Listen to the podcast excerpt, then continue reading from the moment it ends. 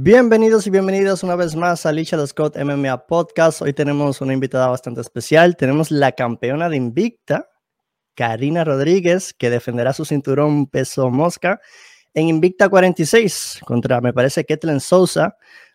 Karina, háblanos cómo. Quiero empezar desde ese momento, porque te convertiste en la primera campeona mexicana de Invicta, la mejor promoción de MMA de mujeres en el mundo.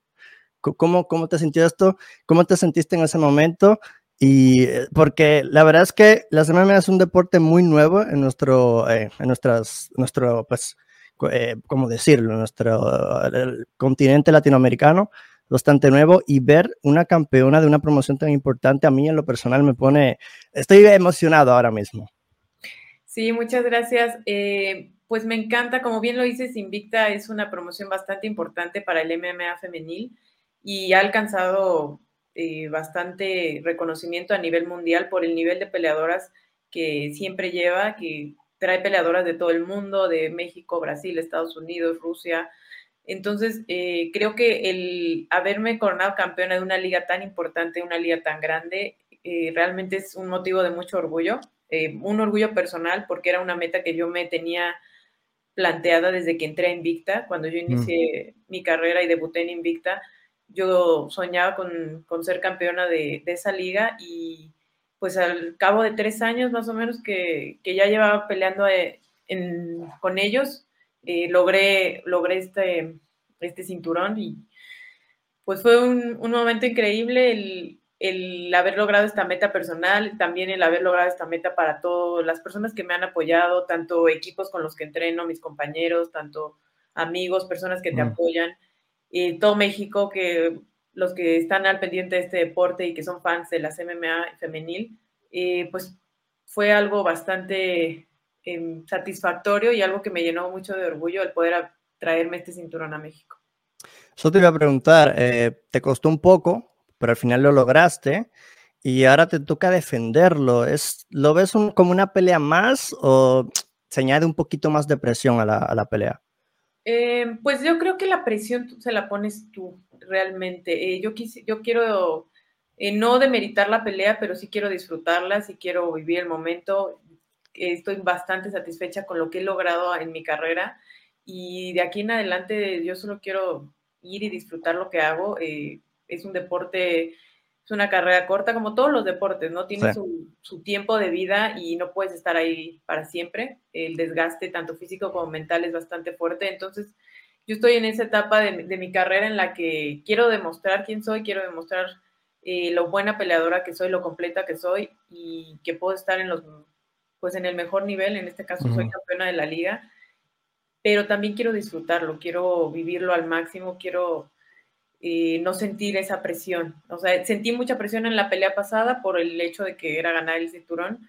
a muchos dirían que también es bastante presión en la primera defensa, porque es como demostrar que realmente es tu cinturón. Y pues no, no quiero, no quiero tener ese peso, quiero llegar y, disfrutarlo. Y creo que yo, me he dado cuenta, al menos en lo personal, que cuando yo voy a una pelea sin importarme mucho, sin estar tan enfocada en el resultado, mi desempeño es mucho mejor porque me siento mucho más libre, me siento mucho más relajada, me atrevo a hacer más cosas, entonces quiero entrar en ese estado mental, en ese estado emocional y siempre me va mucho mejor cuando, cuando hago las peleas así. A ti te podemos considerar como una de las pioneras en México, Latinoamérica eh, en general. Eh, ¿Por qué decidiste hacer MMA? ¿Qué fue lo que te llevó a, a las MMA? Realmente no decidí como tal, me voy a dedicar al MMA, fue algo como que se fue dando. Eh, conocí el deporte, me encanta la competencia, eh, mm. siempre quise probarme a mí misma, siempre quise probar lo que estaba aprendiendo. Entonces eh, fue, un, fue el primero de quiero sentir qué se siente estar en una jaula, quiero ver qué se siente pelear. Y la segunda, bueno, una vez más, porque esta pelea estuvo muy corta. Y ya cuando tuve una pelea larga, súper sangriente y bueno, pero ahora quiero mejorar porque ya vi mis errores y ahora quiero, como que cada vez siempre era un escaloncito más. No, hasta que me di cuenta que ya me estaba dedicando profesionalmente a esto, o sea, entre mi cada vez, bueno, una más, una más, una más, se fue dando esto como mi carrera profesional y a lo que me dediqué.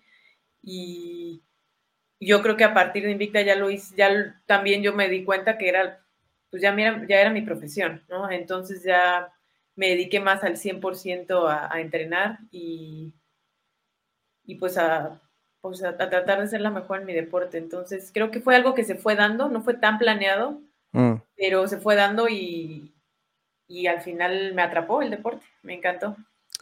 Ahora volví, retomando a, tu pelea, tu próxima pelea, uh, ¿qué conoces de tu rival? ¿Qué podemos esperar esa noche? Uh, pues conozco poco de mi rival, eh, creo que la mayoría de sus peleas han sido en Brasil, mm. pero tiene un muy buen récord, tiene eh, algunas peleas ganadas por nocaut, entonces una, algunos videos ya los vi de, sus peleas pasadas. Tampoco me gusta enfrascarme en estarlos viendo y viendo y viendo y unas dos, tres veces ver lo que, lo que más hace y, y hasta ahí ya enfocarme en, mi trabajo. Pero sé que es una peleadora explosiva, le gusta el intercambio, le gusta boxear, le gusta, eh, pues más que nada el intercambio de pie. Entonces creo que va a ser una, una pelea bastante vistosa y bastante entretenida para el público de ganar esta pelea y seguir teniendo buenas victorias, ¿tú te ves este año participando en el Contender Series del Dana White o tomando una pelea en corto aviso de ganar esta pelea en UFC? Si llegara la oportunidad, sí lo haría, con todo el gusto del mundo. Este, si fuera este año, sí lo haría. Creo que, que tengo este año como para explorar y que me dieran esas nuevas oportunidades y sí, sí me aventaría, 100%. Sí, aunque sea en corto aviso, digamos dos semanas. Totalmente, sí. Impresionante. Eh, otra cosa que te quería preguntar sobre tu experiencia en el Hexatlón, te invitaron. ¿Cómo es eso? Yo acá eh, desconozco un poco, pero es como una competencia que van eliminándote de semana por semana, van eliminando personas o, es un torneo. ¿Cómo es el Hexatlón? Es como que deportes extremos, ¿no? He visto. Sí, es un deporte que tienes que hacer un circuito, pasar obstáculos, pero al final todo se define en una prueba de tiro eh, ya pueden ser aros, pueden ser tirar eh, figuras con saquitos de arena. Al final todo se define con la puntería, con qué tan buena puntería tienes después de venir eh, de un sprint, digamos, porque te toca correr lo más rápido posible, nadar lo más rápido posible, saltar.